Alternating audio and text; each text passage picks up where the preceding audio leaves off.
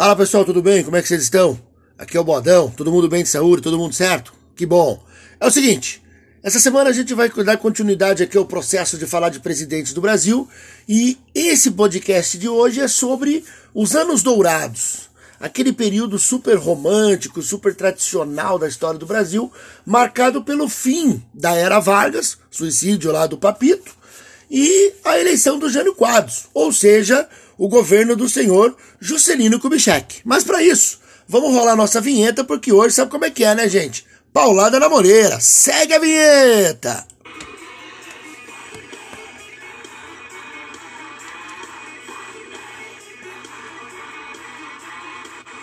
É, vamos lá, vamos lá. Como dizem, o Brasil não é para amadores, né, gente? O Brasil é um país complicadíssimo e ficou muito ruim. Imagina aquele, aquele momento em que a gente já sabe, Vargas comete o suicídio, a política brasileira vira uma bagunça e a coisa se polariza no seguinte sentido: você tem uma galera que é conhecida como os liberais, aqueles caras que querem um Brasil mais mais ligado aos Estados Unidos, mais aproximado do que acontece lá fora, e eles são também conhecidos como entreguistas. Ou seja, a galera que é contra eles diz: ah, vocês querem entregar o Brasil, vocês querem entregar nossas riquezas. Esse é um grupo.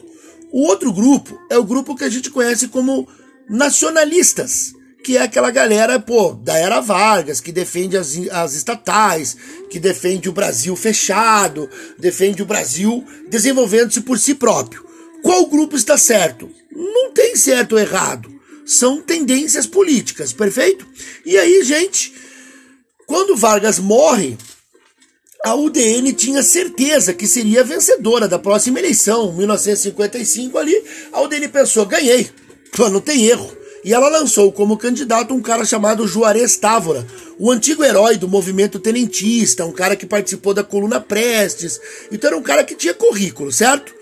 O PSP de São Paulo lançou o folclórico Ademar de Barros.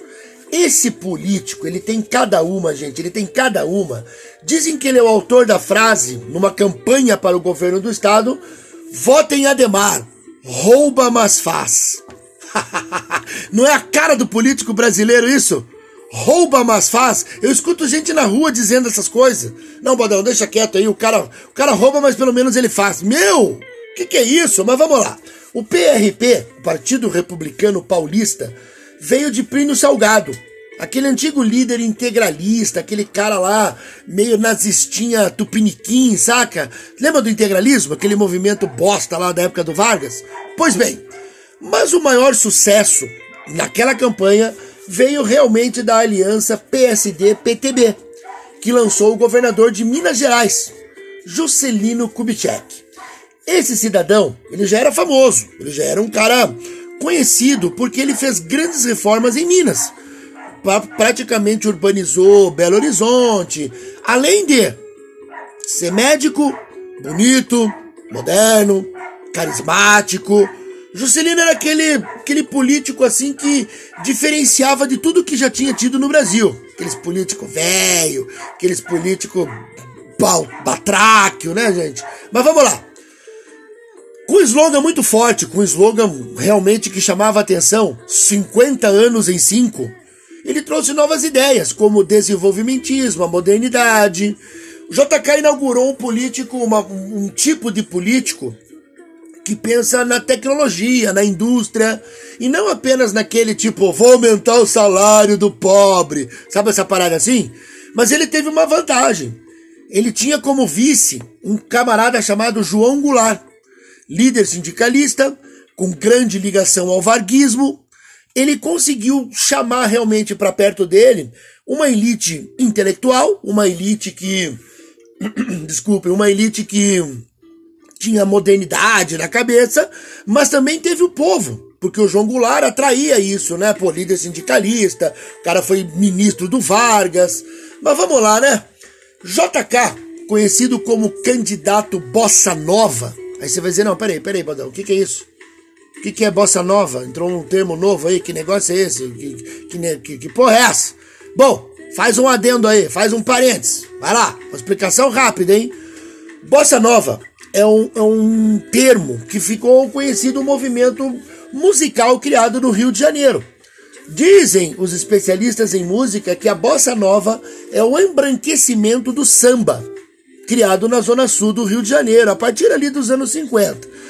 Claro que musicalmente a bossa nova, que você está ouvindo ao fundo hoje aí, ela é fenomenal. A bossa nova é uma fusão, digamos, de vários, de vários ritmos, de várias tentativas musicais. Foi lançado, digamos assim, o estilo a partir da música Chega de Saudade, de Tom Jobim e Vinícius de Moraes. Quem aderia ao movimento ganhava uma aura de intelectual, descoladão, moderno, aquela galera que usava blusinha gola rolê, morava na Zona Sul, pô, Rio de Janeiro, né, gente? Leblon, Copacabana. Só que assim, como eu disse, musicalmente a bossa nova é maravilhosa.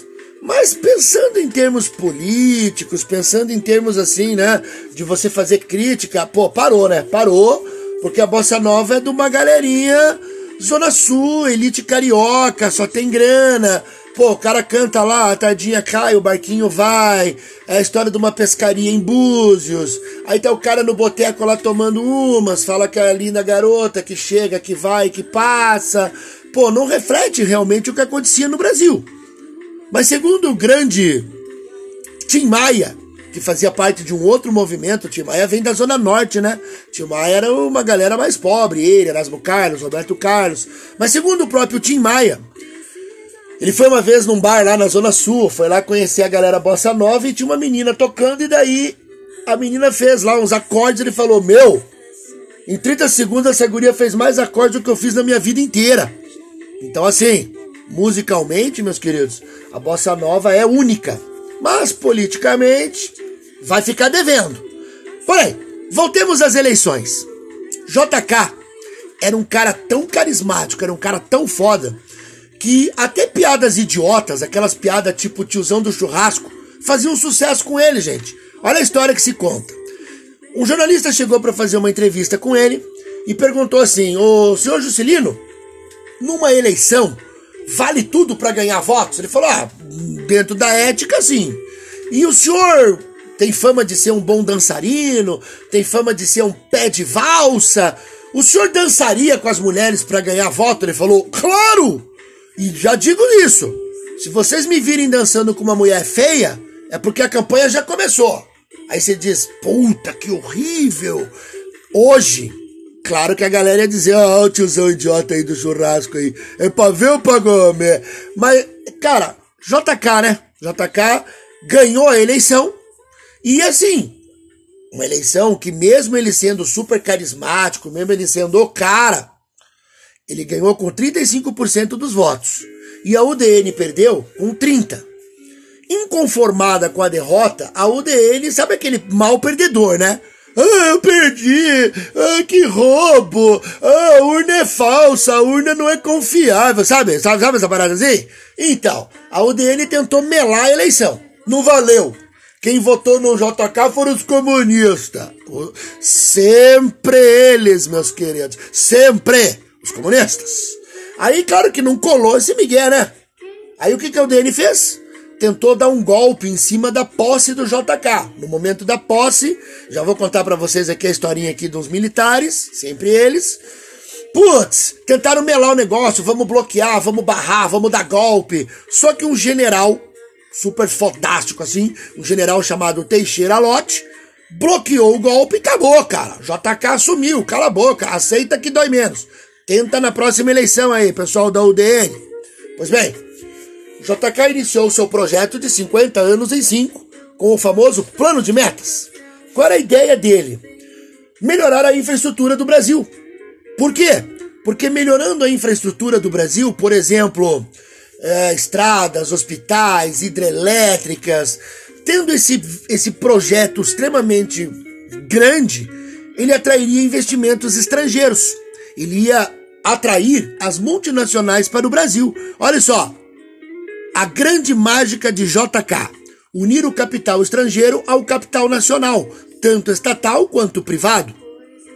Isso era muito novidade, isso era muito assim, caramba! Esse cara descobriu a roda, gente. Porque qual que era a lógica do Brasil da era Vargas? Um país fechado, inimigo do capital estrangeiro. Mudou, mudou tudo. Agora o capital estrangeiro não é inimigo. Capital estrangeiro é amigo, é investidor, é o que desenvolve. E aí o plano de metas tinha 31 metas. É muita coisa para cinco anos, hein, gente? Indústria de base, hidrelétricas, estradas, como eu disse a vocês, além de grandes atrativos como a isenção fiscal, né, gente? Para uma multinacional, a isenção fiscal, 50 anos sem pagar imposto, opa, opa, opa! Pessoal, as multinacionais ficaram bem loucas pelo Brasil. Mais de 500 vieram a iniciar suas atividades nesse período. Inclusive, meu pai trabalhou 30 anos numa multinacional e começou ali nos anos 60, 70 ali, né? Como promotor de vendas e acabou como gerente regional, 30 anos depois, numa, numa história bem interessante, assim, comparando ao que acontece com o Brasil, né? E aí, meus queridos, claro que a grande marca desta época foram as automobilísticas. Volkswagen, Ford, GM. O Brasil estava realmente se tornando um país, um país moderno. Mas a que custo? Aí que entra o processo. A que custo? Porque vamos pensar, chegando as multinacionais, abrindo a economia, pô, muito legal, muito interessante.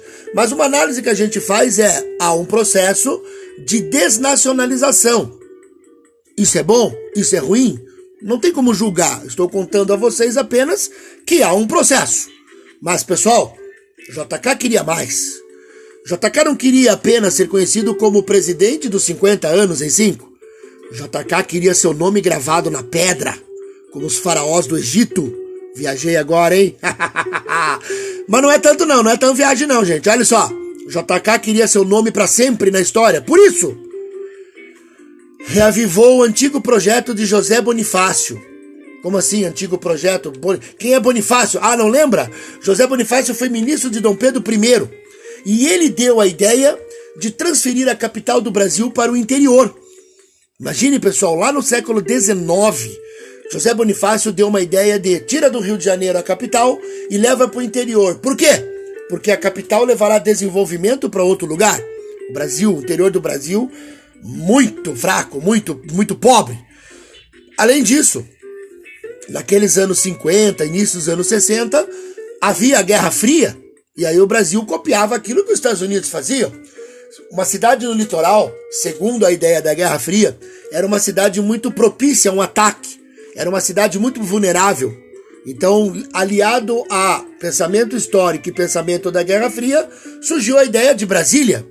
Vamos construir Brasília! O projeto surgiu assim no meio do nada, uma área totalmente né, selvagem, e vamos aí! Milhares de pessoas foram deslocadas do Nordeste para lá, como mão de obra barata. E lembrando dessa história aqui, eu lembro de um termo que a minha avó utilizava para os meus amigos. Minha avó falava assim quando eu ia sair, baladinha, adolescente, né? Minha avó falava assim: Ô filho, você vai sair com aqueles candango? E eu sempre pensei, pô, mas o que, que a minha avó quer dizer com esse termo, né? Candangos. Eu lembro uma vez meu pai também fez uma festa de aniversário, meu pai é motociclista, né? Eu com a galera de motociclista, levou minha avó. Aí minha avó usou para ele também. Falou, pô, filho, que negócio é esse aí, esse escandango aí nessa festa? E aí, lógico, hoje, com essa idade toda, professor de história, eu posso dizer a vocês, o termo candango foi utilizado para definir as pessoas que migraram do Nordeste para construir Brasília. Quem eram os candangos? Pobres, sem estudo, sem emprego, sem visibilidade social. Na cabeça da minha avó, candango era maloqueiro. Ao final das obras, sem grandes melhorias, essas pessoas moraram ao redor da cidade, dando origem a cidades satélites. Quem conhece a música do jogo do, do Legião Urbana Faroeste Caboclo tem noção do que são as cidades satélites, pobres, violentas, grande tráfico de drogas e assim por diante. Mas vamos lá. Inaugurada às pressas no dia 21 de abril de 1960, olha que data, que data histórica, 21 de abril, Tiradentes. Brasília contou com a participação de Tom Jobim e Vinícius de Moraes, os dois ícones da bossa nova, já que o JK era bossa nova. Então vamos aí, né? Cara, Vinícius de Moraes e Tom Jobim saíram do Rio de Janeiro de Fusca para chegar em Brasília. Imagine a epopeia que foi essa viagem, hein? É tipo uma odisseia lá do, da Guerra de Troia. Foram fazer né, a compra dos mantimentos pra, pra ir pra viagem. Sabe aquela coisa, né? Pô, você vai viajar, você compra lá uma coquinha. Um grande abraço pro meu amigo Thiago Beluga, que gosta de Coca-Cola, coquinha. Aí, Thiaguinho, coquinha. Pô, meu, aquela coisa. Vamos fazer o, o rancho, como dizia minha avó, pra ir viajar. Vinícius de Moraes entrou no mercado, pegou a garrafa de uísque, vamos embora. Uma garrafa, uma garrafa de uísque pra mim tá bom, vamos nessa. Segundo Vinícius de Moraes, o uísque é o cachorro engarrafado. Olha que legal. Mas vamos lá. E aí, cambada, chegaram, cantaram o hino, aquela coisa, aquele hino que eu nem sei qual é, bonito pra caramba, vamos aí. Aí você tá pensando aí, tá, Baldão, muito legal, muito bacana tudo isso, mas me diga uma coisa. De onde que saiu tanto dinheiro para fazer tudo isso? Da onde que o Brasil tinha grana para fazer obras, construir Brasília? O dinheiro não cai do céu, né? Nossas mães dizem isso facilmente. Empréstimos, meus queridos, empréstimos que vieram do FMI. Mas, cara, foi tanta grana, foi tanto empréstimo, que até o FMI lá em 1960 deu uma segurada. Tipo, ó, valeu JK, beleza, acho que vamos dar uma parada aí, vamos dar uma segurada, porque você já gastou demais. Naquela época não existia a lei de responsabilidade fiscal. JK, então, que queria ter o seu nome gravado em pedra, pensou o seguinte, cara, eu preciso construir Brasília, eu preciso inaugurar Brasília, não vou deixar pro próximo. O que, que ele fez então? Invocando né, a história do Brasil, lembra do Rui Barbosa que mandou fabricar dinheiro? Fabricou também. O cara mandou imprimir dinheiro. Aí você vai dizer: Não, bodão, esse cara tá louco fabricar dinheiro, imprimir dinheiro, vassourou, vassourou, porque assim, todo mundo sabe que dinheiro sem lastro gera inflação. E o JK, ele já tem um problema sério que é a inflação herdada do Vargas. Lembra, pessoal, no podcast anterior aí? O Vargas aumentou o salário mínimo em 100%, gerou um processo inflacionário que o JK não combateu e pior, apenas aumentou. Pois bem, o namoro com a população acabou aí, gente. Ninguém gosta de inflação. Pô, inflação é uma merda, todo mundo perde. E aí o presidente Bossa Nova perdeu popularidade. Foi nesse contexto aí de perda de popularidade que eu lembro a vocês aqui duas revoltas militares que marcaram o governo dele. Pois bem, uma revolta, você deve conhecer porque é uma coisa super famosa, né? A revolta de Aragarças e Jacareacanga. Eita, pô, são duas bases militares. Em 1955, quando o JK ganhou a eleição, a base militar de Jacareacanga não aceitou. E aí tentaram dar aquele golpe que eu contei para vocês aqui no início do nosso podcast. Mas em 1959, a base militar de Aragarça, os caras estavam puto com a inflação, puto com o Brasil, e o, J, o Jânio Quadros, que eu já vou contar para vocês aqui, ele era para ser candidato. Ele disse: Ah, não vou ser candidato, não quero. Aí os miliquinhos ficaram bravos, gente. Os miliquinhos ficaram revoltadinhos. E aí o que aconteceu? Sequestraram cinco aviões, olha que coisa louca. Muito antes de Osama Bin Laden, já pensamos isso no Brasil aqui, cara. Acho que Osama Bin Laden estudou um pouquinho da história do Brasil. Sequestraram cinco aviões e ameaçaram explodir o avião, ameaçaram atacar Brasília. Eu sei que, cara, foi um fervo pra nada. Em menos de 36 horas a revolta foi controlada. E, pessoal, vamos dizer, né? Dois movimentos ridículos feitos por pessoas que não sabem perder. Você sabe que mal perdedor é a pior coisa que existe, né? Pois bem, para finalizar, frente a uma grande crise econômica, e ao desgaste da imagem do JK e da aliança PTB-PSD, a UDN lançou um político de São Paulo, o senhor Jânio Quadros, que tinha como campanha o combate à corrupção. Porém, ele jamais disse qual. Ele jamais disse que tipo de corrupção vamos combater. Sabe aquela história assim? Vamos limpar o Brasil, vamos acabar com a corrupção, vamos acabar com as mamatas, mas quais? Digamos, quais mamatas? Diz pra nós aí, meu querido. E aí, o Jânio Quadros tinha um jingle muito forte. O cara tinha uma propaganda muito boa. Que eu vou tocar pra vocês aqui, ó. Escuta só o jingle do senhor Jânio Quadros. Vê se no cara não era bom para fazer campanha. Presta atenção. O Jânio Quadros queria combater a corrupção. Escuta aí.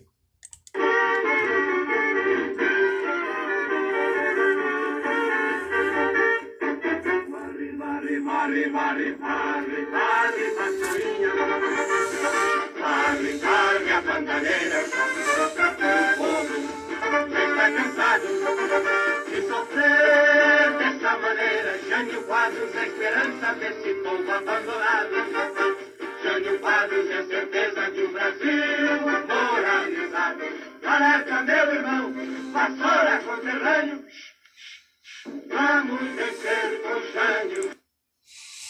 É, pessoal, viu só? Olha a campanha do homem. Vou ler aqui para você, já que você não, de repente não entendeu, né?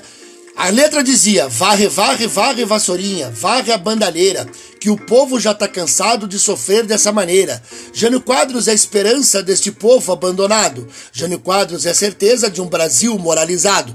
Esse é o famoso cidadão de bem. Vassoura conterrâneo, Aí não rimou com nada, né? Não sei de onde tirar essa frase. Vamos vencer com Jânio. Ah, agora sim. é, pessoal, com esse jingle e com a campanha de combater a corrupção, não sabemos qual, ele fez um grande sucesso e ainda ele convenceu, olha como ele foi esperto. Ele convenceu João Goulart, que era o vice do JK, a ser o vice dele. E o João Goulart, como você sabe, ele atrai os votos do operariado. Sendo assim, estava formada uma chapa desastrosa que culminou num golpe militar. Jânio Quadros venceu a eleição. Mas isso já é uma outra história. Meus queridos, espero que tenham gostado aí desse podcast sobre o grande e a querido JK. Ao fundo você ouviu algumas músicas ligadas à bossa nova, como Garota de Ipanema, Felicidade, Samba de Verão, Wave, olha que lindo, Wave, Água de Beber, ela é carioca e assim por diante. Grande abraço a todos, nos vemos aí num outro, num outro momento aí do nosso podcast e até semana que vem. Valeu, pessoal! Falou!